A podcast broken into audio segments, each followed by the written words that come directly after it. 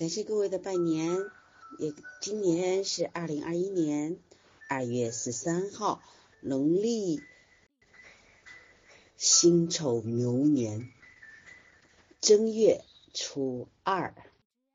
各位亲爱的朋友们，你们昨天初一过得好吗？又跟孩子进行或者讲解了哪些正月初一的习俗呢？好，我们来看看，呃，正月初二有哪些过年的年俗？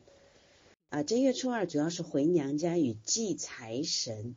正月初二是我国农历一年之中的第二天，也是正月的第二天，它是我国二十四节气的立春和雨水两个节气之间的。据西汉著名文史家东方朔中战书说。正月初一为鸡，初二为犬，初三为猪，初四为羊，初五为牛，初六为马，初七为人，初八为谷。为此传统在正月初二这天叫做狗日或者犬日。古人认为这一天是狗的节日，因此这一天不能吃狗肉。您做到了吗？在这一天，我国就是有回娘家、祭财神等习俗，这都是庆祝春春节的重要活动。正月初二。嫁出去的女儿纷纷带着丈夫儿女回娘家拜年，在北方则为正月初三。所谓回娘家，当然是指已婚的女儿带着夫婿孩子回到家里给父母拜年。为什么必须在初二而不是初一呢？那过去的观点认定，已逝的老祖宗年底从天上回家享受供奉，老祖宗如果看到家里有外人，就不愿意进家人了。因此，已婚的女人被称为是外人，所以已婚女人在不能在家里过除夕和初一。当然，这是过去的重男轻女的一个观念。那老祖宗呢，享用供奉后，在初一或初二早上就回到天上了，女儿就可以回家了。这个规矩在以前的农村，特别是以男性为主的社会里面，是非常严格的，违反了就不就是大不敬。虽然呃现在的人类不再有重男轻女等等这些观念了，但仍是严格的遵守着。呃，过去呢有某种特别的原因，如果已婚女儿家过年，父母家人包括自己都会十分不高兴，这也是一种沿袭的文化现象。那回娘家呢又称归宁，在大年初二，女儿回娘家时必须办一大袋饼干、糖果，由父。我，母亲分送给乡邻里乡亲，一如过年的情景。如果家中有多个女儿，而这些女儿又不在同一天归来，那么就来一个分一次。礼物虽薄，四块饼干而已，然而它反映的情意却甚浓。真正的意思是礼轻情意重，表达了表达了姑娘对乡亲们的切切思念。那姑娘回到娘家，娘家中啊，家中有侄儿当姑母的，必须再掏腰包。呃，尽管在初一给压岁钱已经送了，这一次意义不同。这一习俗，广东的潮汕人称为十日昼，也就是说，仅仅只吃午饭而已。女儿必须在晚饭前赶回婆家。那除了回娘家，北方在正月初二这一天还要祭财神，这一天。呃，无论是商贸店铺还是普通家庭，都要举行祭财神的活动，把除夕夜借来的财神祭祀一番。实际上是把买来的粗糙的印刷品焚化。同时，中午要吃馄饨，俗称元宝汤。祭祀的贡品要用鱼和羊肉。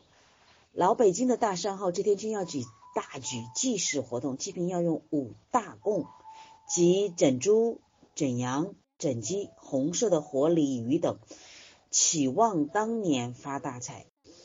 那我国民间手工大多以赵公明居多，其印刷形式很威武，黑面浓染，顶盔冠甲，手中执鞭，周围画有聚宝盆、大元宝、珊瑚之类图案加以衬托，突出其富丽华贵的效果。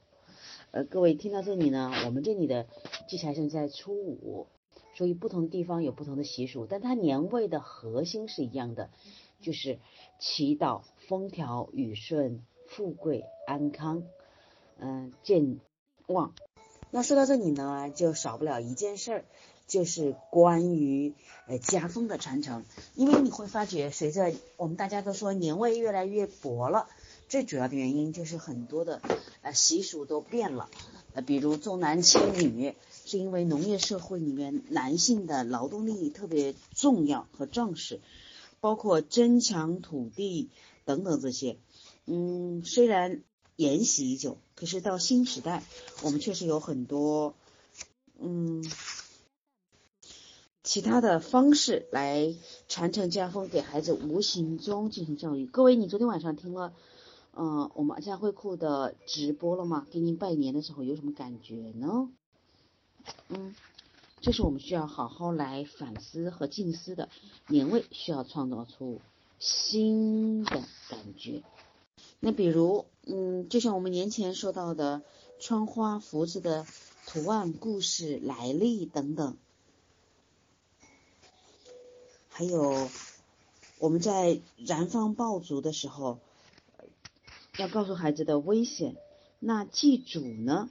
记住就是一种神秘的家谱，上面密密麻麻记载着先辈的名字。嗯，不光是中国，我看到了美国孩子们的那个。家族树，其实我们很多呃孩子们，除了爷爷奶奶那一辈，就是往上追三辈，再往上追的第四辈、第五辈，其实都已经名称名字模糊了。而美国的孩子家族树，竟然可以追到两百多年前，嗯，所以我们其实是要我们的年代其实更久远的，有可能现在我们没有家。族树家谱了，密密麻麻家谱了。可是不忘精神之根，敬酒长辈，长辈有序，敬老孝亲，嗯，彼此激励。这个时候其实是非常有必要的。那到今天为止呢，我们还有一件很重要的事儿，就是孩子们手上有压岁钱了。